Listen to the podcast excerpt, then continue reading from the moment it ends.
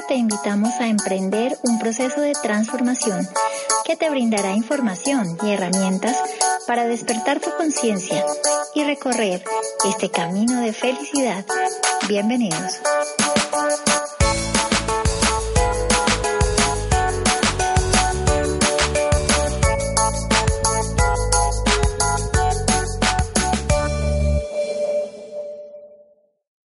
Saludamos nuevamente a todos los que nos escuchan. Gracias por unirse a nuestra serie de podcast que sale todos los miércoles.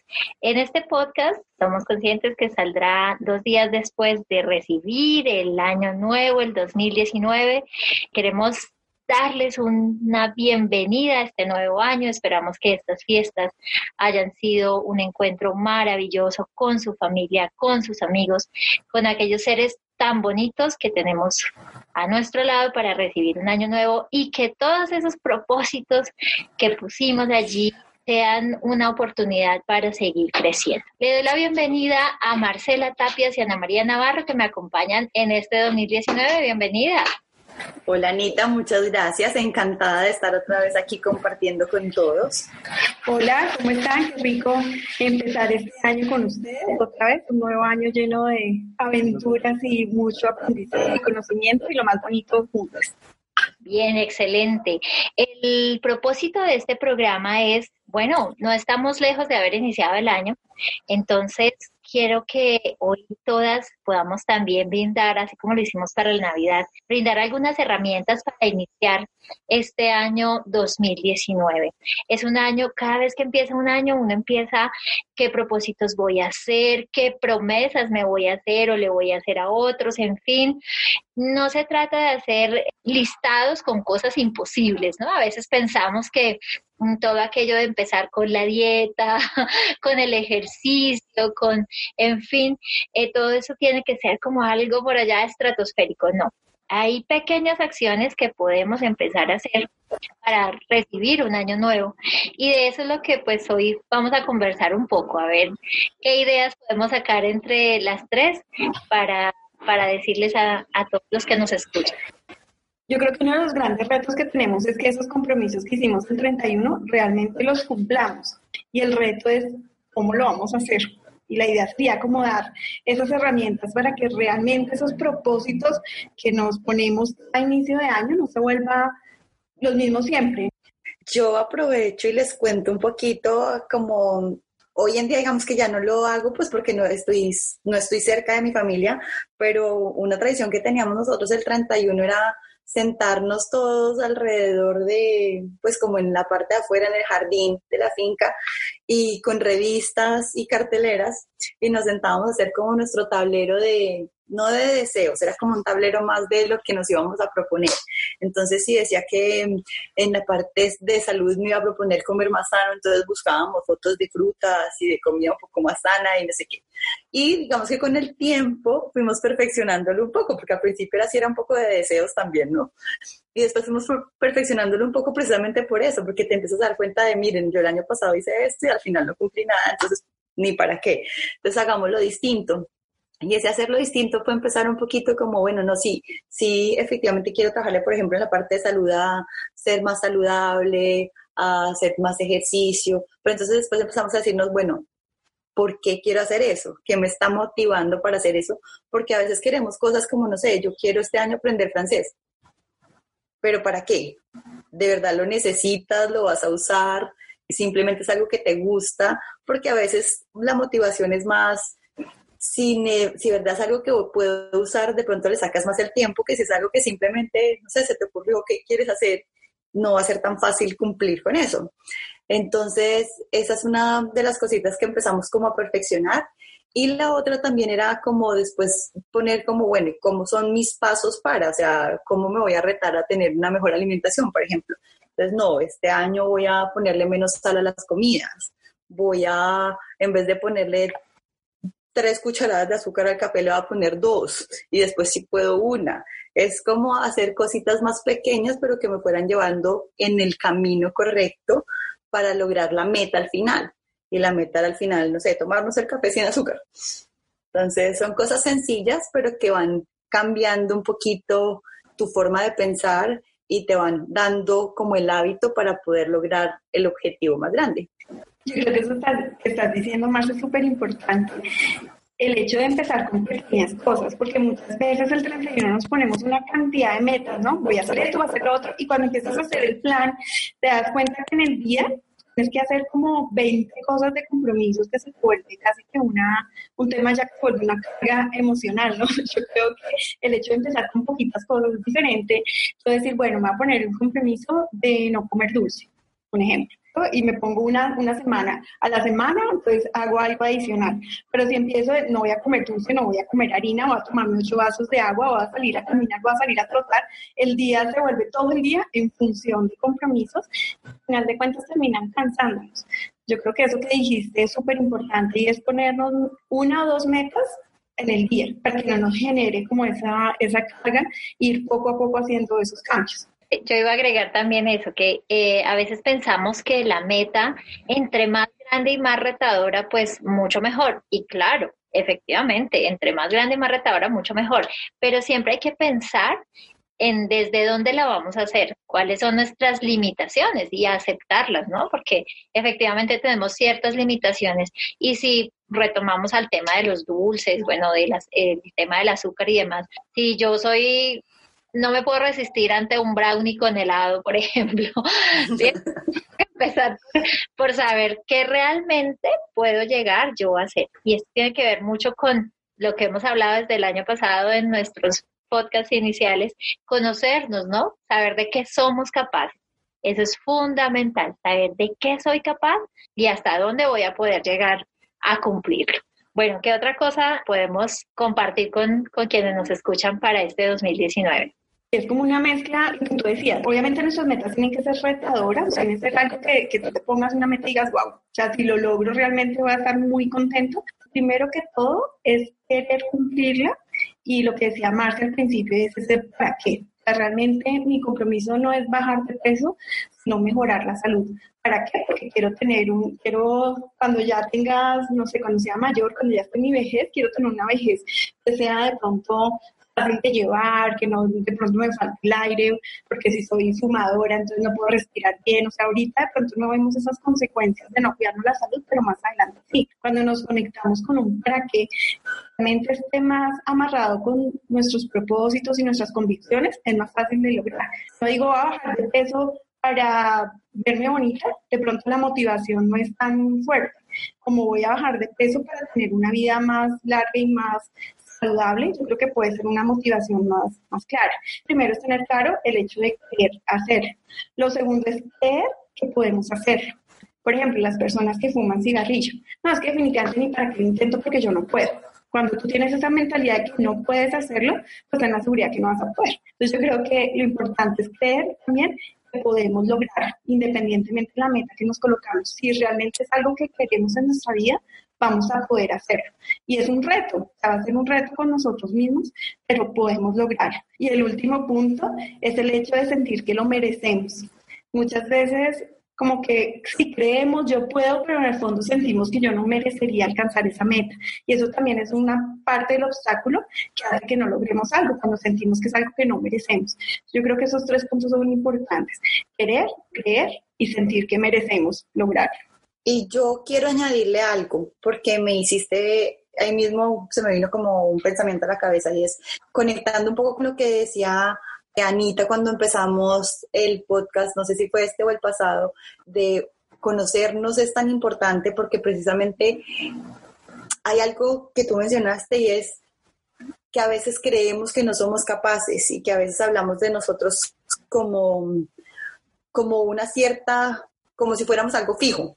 Y la invitación es a que cada vez que hablemos sobre nosotros mismos, primero tengamos claros de qué estamos hablando, si de verdad estamos hablando de nosotros, si nos conocemos lo suficiente, o si estamos hablando como desde nuestra personalidad y de yo soy así y así me quedo, que ahí es donde nos cerramos mucho.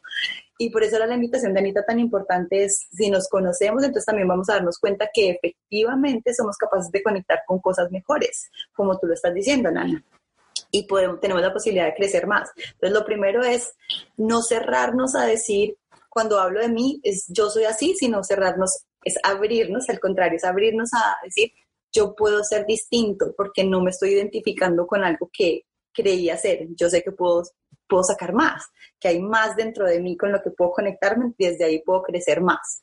Y lo segundo, en cuanto a lo que tú decías, el creer en mí es una parte clave.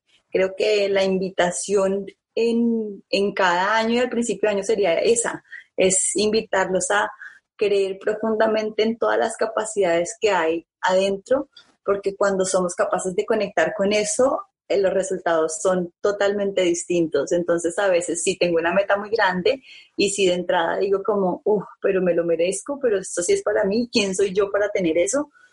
Eh, les recuerdo que venimos de un podcast de Navidad en el que dijimos, ¿quién soy yo? Yo soy, yo soy un pedacito de divinidad también. En mí reside esa divinidad. Entonces, por supuesto que soy súper merecedor de eso. Y cuando también es como conectarse con todo eso, no es pasó la Navidad y se me olvidó, es acabo de sembrar algo hermosísimo en mi corazón, lo voy a aprovechar para generar un año maravilloso. Bueno, y retomando pues eso que decía Marce y lo que decía Ana María, pues hemos estado hablando de metas como para tener hábitos saludables y demás. Yo le apostaría también, y como acabamos de empezar este año, tal vez en, en en muchos eh, lugares de Latinoamérica y demás, eh, acostumbramos a, a, quemar un año nuevo, un año viejo.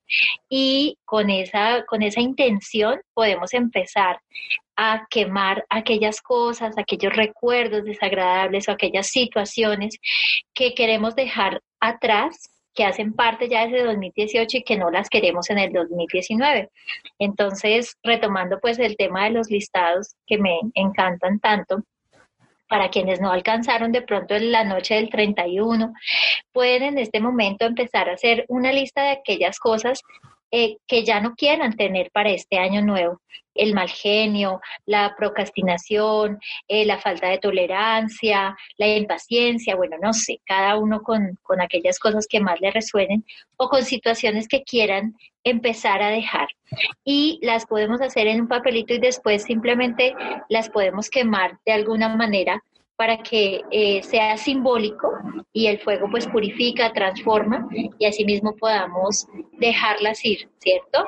Entonces pienso que es una forma bonita también de proponernos también pequeñas cosas, empezar a, decir, bueno, ¿cómo le voy a mejorar o cómo le voy a bajar a mis niveles de, de acelere, de estrés? Eh, no dejando pues de lado un poco el celular en ciertas horas o comiendo eh, cuando me alimente, me, me, alimento tranquilo, en fin, para que así mismo podamos pues empezar a tener un nuevo aire en el frente a lo que somos como personas. No sé ustedes si le quieren agregar algo a este ingrediente tan, tan bonito. Pues ya lo que hemos visto, una vez vamos a ponernos esos retos del 2019, como nos decía Marce, en, como en pequeños retos, en cosas que sean alcanzables poco a poco. Conectarnos con el para qué. Y yo creo que algo, algo bien bonito, si lo vemos también desde, desde nuestro cerebro, de cómo pensamos y cómo actuamos, nosotros los seres humanos estamos acostumbrados a actuar desde nuestro cerebro reptil. Es decir, muchas veces hacemos cosas y no nos conectamos con lo que estamos haciendo, sino que casi que vivimos en automático. Eso hace que las, los compromisos que nos pongamos sean un poco más retadores, porque, por ejemplo, si yo puse el compromiso de comer más saludablemente, cuando yo como, muchas veces ni siquiera me doy cuenta de la decisión que estoy tomando en cada momento, sino que simplemente veo el brownie con helado, que sea Ana Paula, y me lo comí, ¿no? Ahí estoy desde mi cerebro reptil. Es llevarnos el reto a tomar las decisiones desde nuestro neurocórtex. Creo que en algún, en algún episodio explicamos que el cerebro humano está compuesto por nuestro cerebro reptil, que es donde están los instintos, está nuestro cerebro límbico, que es donde están nuestras emociones, y está nuestro neurocórtex, que es donde está nuestra lógica, nuestra parte racional. Entonces la invitación es que tomemos las decisiones desde nuestro neurocórtex, no desde nuestro cerebro reptil. ¿Qué quiere decir esto? Que si tengo el brownie con, con helado enfrente, si lo decido desde mi cerebro reptil, me estoy conectando con el beneficio inmediato. Y es, me lo comí, qué rico, y después siento la culpa, ¿no? El cargo de conciencia. Si yo tomo la decisión desde mi cerebro racional o mi neurocórtex, es tengo el brownie ahí enfrente y realmente evalúo la decisión que va a tomar. Y es un beneficio a corto plazo, que es comérmelo y es el beneficio inmediato, o me conecto con el beneficio a largo plazo. Si no me lo como, voy a ser más saludable. Entonces, el, el reto está en tomemos las decisiones desde esa parte racional o no nos conectemos desde el beneficio inmediato, que es cuando tomamos la decisión desde nuestro cerebro reptil. Yo creo que es dejar de vivir un poquito en automático y conectarnos con cada cosita que hacemos en el día tenga un que, que nos beneficie a largo plazo. Creo que esa es una de las, de las claves para lograr que estos compromisos que nos hagamos se hagan realidad, porque al final de cuentas todo está basado en, en pequeñas decisiones que tomo cada día de qué es lo que voy a hacer y que esa decisión sea algo que me traiga un beneficio a largo plazo. Nana, me encanta lo que dices, pero yo creo que nuestros oyentes pueden preguntarse, bueno, eso en la teoría suena divino, el estar enfrente del brownie con helado que tanto nos fascina, y cómo freno ese cerebro reptil. ¿Cómo hago para, como, como para contener ese momento en el que me lanzo encima del brownie y el helado y me lo como y quedo contento para decir un momentito? Y yo creo que ahí viene una técnica que es realmente sencilla y que a veces se nos olvida, respirar. Y respirar a veces simplemente con, con tener el hábito constante de, estar eh, más conscientes de la misma respiración, eso puede ayudarnos en muchos momentos a frenar ese impulso. Es paro, respiro profundamente antes de comerme mi primera cucharada de, de respiración, hago conciencia de ¿por qué me lo voy a comer? Listo, puede que pueda comerme un par de cucharadas y puede que comparta el resto con alguien más o que decida que lo guardo para después el otro poquito. Pero en ese momento es como freno, una de las técnicas que se me ocurren ahorita sería respirar, igual que como cuando oigo un comentario que me saca de mi balance, ¿cierto? Es lo mismo, es antes de, de dejar que el animalito se encienda y ataque al otro y reaccione, también es respiro y ahí ya hago un poquito de conciencia de, ok, ¿desde dónde voy a contestar? ¿Qué otras técnicas podríamos decirles? No sé si se nos ocurre algo más porque efectivamente es una excelente herramienta, pero creo que para la gente a veces no es tan claro cómo. Yo creo que no, lo que tú dices es respirar y es también como, como el dar un segundo, ¿no? Yo creo que eso es parte de la respiración. Es como, yo cuando, cuando me refiero a cerebro reptil es cuando actuamos casi que en automático, como que no pensamos no pensamos, ¿no? Entonces, lo que tú dices, yo creo que sería la mezcla de las dos cosas. Es como, da un segundo, respira, ¿sí? Conéctate, yo creo que lo siguiente es conéctate con el beneficio a largo plazo y es el para qué que tú nos decías. ¿Por qué no me voy a comer este brownie? ¿O para qué voy a dejar de comerme este brownie? Porque definitivamente me está afectando mi salud. Sí, pues sí es, sí es el caso, ¿no? Porque no necesariamente a todos nos hace daño comernos un brownie. Pero si, si a mí es algo que me está afectando desconectarme con eso, ¿para qué? Yo creo que uniendo lo que tú dices y todo lo que hemos hablado es respirar y conectarte con ese beneficio, pero el beneficio a largo plazo, no el inmediato porque siempre que nos conectamos con el beneficio inmediato, estamos hablando desde nuestro cerebro reptil. No sé, se me ocurriría que son esos tres pasos, ¿no? Es, y yo creo que eso es parte también de, de tomar control de nosotros, que lo hemos venido hablando en nuestros episodios, y es dejar que tenga el control, como lo llamas tú, el animalito, ¿no? Que tenemos dentro, sino que nosotros seamos el que tomemos el control de la situación. Y es aprender a para respirar, conectarme con el beneficio a largo plazo de lo que voy a hacer y luego sí actuar.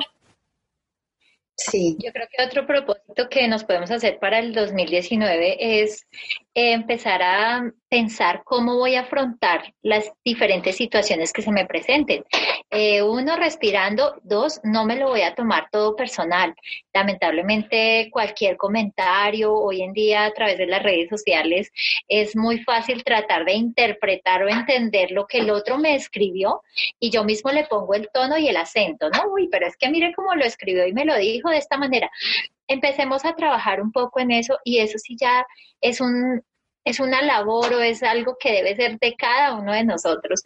Decir, bueno, esto me lo escribieron de esta manera, pero tal vez no me lo quisieron decir de esa manera. Y asimismo voy entendiendo a no engancharme con una situación que me va a poner mal conmigo mismo porque no voy a estar tranquilo y mal con el otro porque voy a tergiversar o malentender lo que me quisieron decir. Entonces pienso que sumado al, al respirar y decir, mm, voy a ver con calma esta situación, es no tomarnos lo personal, no tomamos todo lo que nos pase personal, que es contra mí, porque a mí siempre, bueno, esto será tema supremamente largo y extenso para otro podcast que podamos hacer seguramente, pero es como empezar a dar pequeñas herramientas que nos sirvan efectivamente para no engancharnos en situaciones que no nos van a traer cosas bonitas, sino que nos van a cargar de emociones que tal vez no queremos empezar a, a tener estrenando un año, ¿no? Y ahí me haces pensar que entonces en tu lista no podría tener como diferentes columnas. Tal vez la primera columna entonces es qué es aquello que quiero incluir o qué es aquello que quiero, digamos, que trabajar. Y una segunda columna podría ser el, el cuál es la intención de hacer eso. Y una tercera podría ser, por ejemplo, conocer qué cosas me enganchan con el animalito, con la reacción eh, del cerebro instintivo, porque en la medida en que yo también sepa qué situaciones me enganchan fácilmente, puedo empezar a decir, bueno, entonces tratemos de evitarlas o seamos tan conscientes de que eso es lo que me engancha que desde ya lo trabajo y trabajo en cómo puedo no engancharme, cómo puedo como sobrepasar ese momento inicial para hacer algo distinto, para reaccionar de una forma diferente, para hacerlo, como decía Nana, no desde mi cerebro reptiliano, sino desde, desde el entender la situación, desde el aceptar la situación y entender que además por ejemplo, en el caso que tú ponías, cada cual actúa desde lo mejor que, que en ese momento tiene, desde las herramientas que en ese momento posee. Y no todos tenemos las mismas herramientas. Entonces también es entender que cada cual está en un nivel y precisamente está en nosotros ir trabajando mi nivel, porque ningún otro, cómo está y cómo lo voy mejorando. Excelente. Hay una herramienta súper bonita y yo creo que Marce, tú me ayudas ahorita a complementarla porque yo sé que es una herramienta de PNL y tú que eres la certificada en el tema. Y es cuando nosotros asumimos la responsabilidad de lo que nos pasa, ¿no? Nosotros tenemos diferentes roles en los que muchas veces decimos, no, es que no logré esta meta porque fulanito o no logré esto porque es que tal cosa y siempre estamos justificando todo en, en cosas exteriores cuando realmente nosotros somos responsables de lo que nos pasa.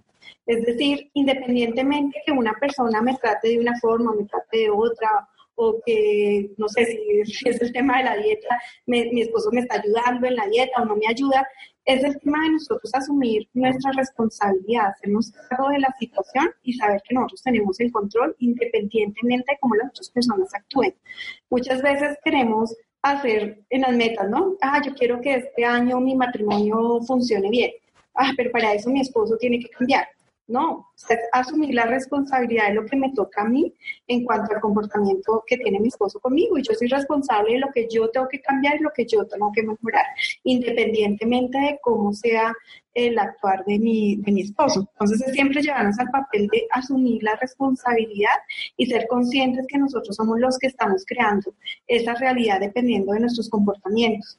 Que pues Marseille es donde tú me apoyas, pero los roles creo que son víctimas, ¿cierto? Son justiciero, salvador y responsable. Sí, siempre estamos en la responsable. De esos cuatro roles, la idea siempre es irnos al responsable y asumir la responsabilidad independientemente del comportamiento del otro. No, no, sé si estoy siendo clara, porque obviamente, como dice Anita, es un tema que puede dar para todo un podcast. Eh, el hecho de, independientemente de lo que nos pase, nosotros somos responsables de cómo actuamos frente a eso que nos pasa. Y la responsabilidad es mía, independientemente del otro. No sé, Marce, si, si fui clara o tú me ayudas ahí con la, con la idea. No, me parece, Nana, que lo, lo dijiste de una forma muy clara. Digamos que desde la PNL sí están esos tres miradas, pero además, si lo vemos más allá, se los pongo en una ley física. Es ley de causa y efecto. Si yo le boto una pelota de tenis a la pared, se me va a devolver. Entonces, es todo aquello que yo saco, vuelve a mí y la responsabilidad está en si yo permito que eso que eso vuelva o no y si yo soy el emisor o no. Y ahí es donde tomo la responsabilidad. Por ejemplo, en el caso que tú lo ponías eh, con respecto a otra persona si alguna otra persona me está hablando en un tono que a mí no me gusta o me está diciendo que algo que a mí no me gusta, yo tengo opciones. La opción es actuar instintivamente y devolver la pelota, ¿cierto? O la otra opción es decir, un momento, no, no, no voy a seguir con esto y voy a generar un mejor resultado desde la conciencia y entonces podría decir simplemente como, yo entiendo perfectamente lo que tú me estás diciendo, lo que me estás queriendo decir, entiendo que estés molesto, entiendo que esto te puede estar generando una cantidad de emociones, las acepto, estás en todo tu derecho de expresarte y sin embargo yo no voy a expresarme de la, de la misma forma. ¿Por qué? Porque no me genera paz, porque voy a, sé que voy a generar un efecto de bola de nieve que no va a parar, pero esto, como tú bien lo decías, Nana, es algo que tiene que ver mucho con nuestro conocimiento, con el entender, como lo decía ahorita Anita, esas listas de qué me saca de quicio y cuando también yo soy capaz de entender ese tipo de situaciones y las trabajo por adelantado, entonces es cómo podría en ese momento frenarme, logro mejores resultados y paro ese efecto. Y nuevamente lo que tú dijiste es, yo soy responsable de todo aquello que sucede desde este punto de vista, yo soy responsable de lo que pienso con respecto a lo que sucede. Lo que sucede está sucediendo y es un hecho, pero yo soy responsable de aquello que pienso con respecto a eso y de cómo me dejo afectar por esos pensamientos con respecto a eso. Entonces, me puedo alterar o puedo simplemente decir, esto no es conmigo, no me lo tomo personal porque no es contra mí, es una persona que está manifestando algo que hay dentro de sí que no tiene nada que ver conmigo. Y yo puedo manifestar en cambio lo que hay dentro mío. Bien, yo creo que hemos abordado bastantes eh, herramientas importantes para este 2019. Yo creo que podemos irlas cerrando. Primera instancia, yo soy la fan de los listados, entonces yo los invitaría a que para el 2019 escribiéramos en una lista aquellas situaciones o recuerdos desagradables que ya no queremos tener para el 2019. Y eh, hagamos también una lista de aquellas cosas que sí quiero empezar a cultivar y que me van a servir para empezar este año de una mejor actitud, de una forma diferente de ver las cosas. Marce, ¿tú qué nos puedes aportar? Bueno, yo aportaría a tu lista que mm, lo que les acaba de decir un poquito sobre la ley de causa y efecto. Entonces, el quiero se va a, digamos que a, manifestar o vamos a tener mejores resultados si doy lo mejor de mí. Y también es importante, me parece, que las personas entiendan que el quiero no necesariamente, es decir, como estamos hablando sobre metas del año, lo que queremos conseguir, a veces no vamos a conseguir ciertas cosas. ¿Por qué? Porque no nos son correspondientes, porque todavía no estamos en ese nivel, porque todavía nos falta trabajar algo interno para poderlo expresar afuera o que se dé afuera. Entonces también es importante a veces llegar a comprender que es muy lindo soñar en grande, que es maravilloso. De hecho, ese es el primer paso, siempre esperar lo mejor, siempre desear lo mejor y trabajar para dar lo mejor de nosotros con el fin de que esos resultados se den pero también es importante entender que a veces no se van a dar y lo único que vamos a aprender de eso es qué me hace falta, porque realmente es qué me hace falta para realmente poderlo llegar a, a, que se dé. Esa sería mi invitación en esa lista. Y a mí me encanta, me encanta ese punto que acabas de tocar, Marce, porque muchas veces hay personas que piensan que solamente con desear ya lo logras. Y en esta experiencia que hemos tenido nosotros trabajando como coach, yo personalmente he visto muchas personas que se ha generado frustración porque dicen es que lo he querido con toda mi alma, todos los días lo declaro, todos esos ejercicios, digamos, que nos enseñan que se haga una realidad y a veces no sucede. Y yo creo que algo que tú acabas de decir es súper bonito porque no necesariamente va a suceder y porque eso tiene una explicación y es o no lo, no estás preparado en este momento para que pase, pronto no es algo que necesites para tu transformación. Hay muchas, muchas formas de verlo que realmente eh, es entender que no necesariamente porque lo quieres y diste todo de ti lo vas a tener. Me parece súper bonita esa aclaración que acabas de hacer es decir, lo queremos, haremos todo lo, que tengamos que hacer para lograrlo, pero si no se nos da también es entender, bueno, ¿qué pasó, no? De pronto te hace falta o, simplemente es, aceptar. Muchas veces hay personas que no les gusta utilizar esta palabra de aceptación porque piensan que es... Pues, rendirse. Sí, es resignarse. resignarse, esa era la palabra que estaba buscando, ¿no? Y no, no es eso, muchas veces tenemos que aceptar y el aceptar hace que crezcamos más todavía, es parte de nuestra transformación y nuestro crecimiento. Entonces yo creo que es lo que hemos hablado, ¿no? Entonces la lista de lo que quiero, conectarnos con nuestro cerebro racional, no con el, no con el reptil, para eso que algo que decía Marce, ¿no? Pues obviamente Ana María muy teórica, pero la práctica es, es parar, respirar, ¿cierto? Claro que decíamos ahorita, conéctate con ese beneficio que quieres lograr y actúa.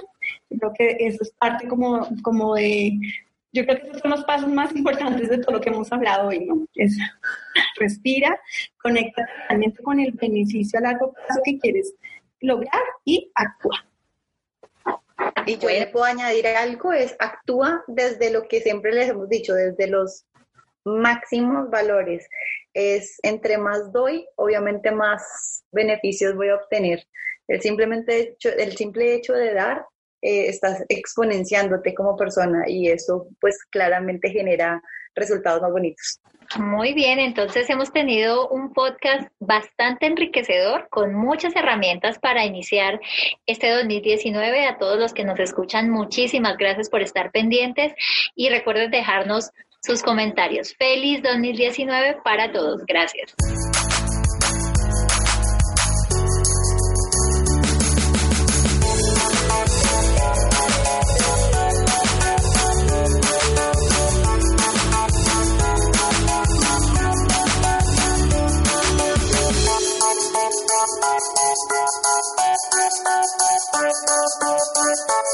Gracias por escucharnos.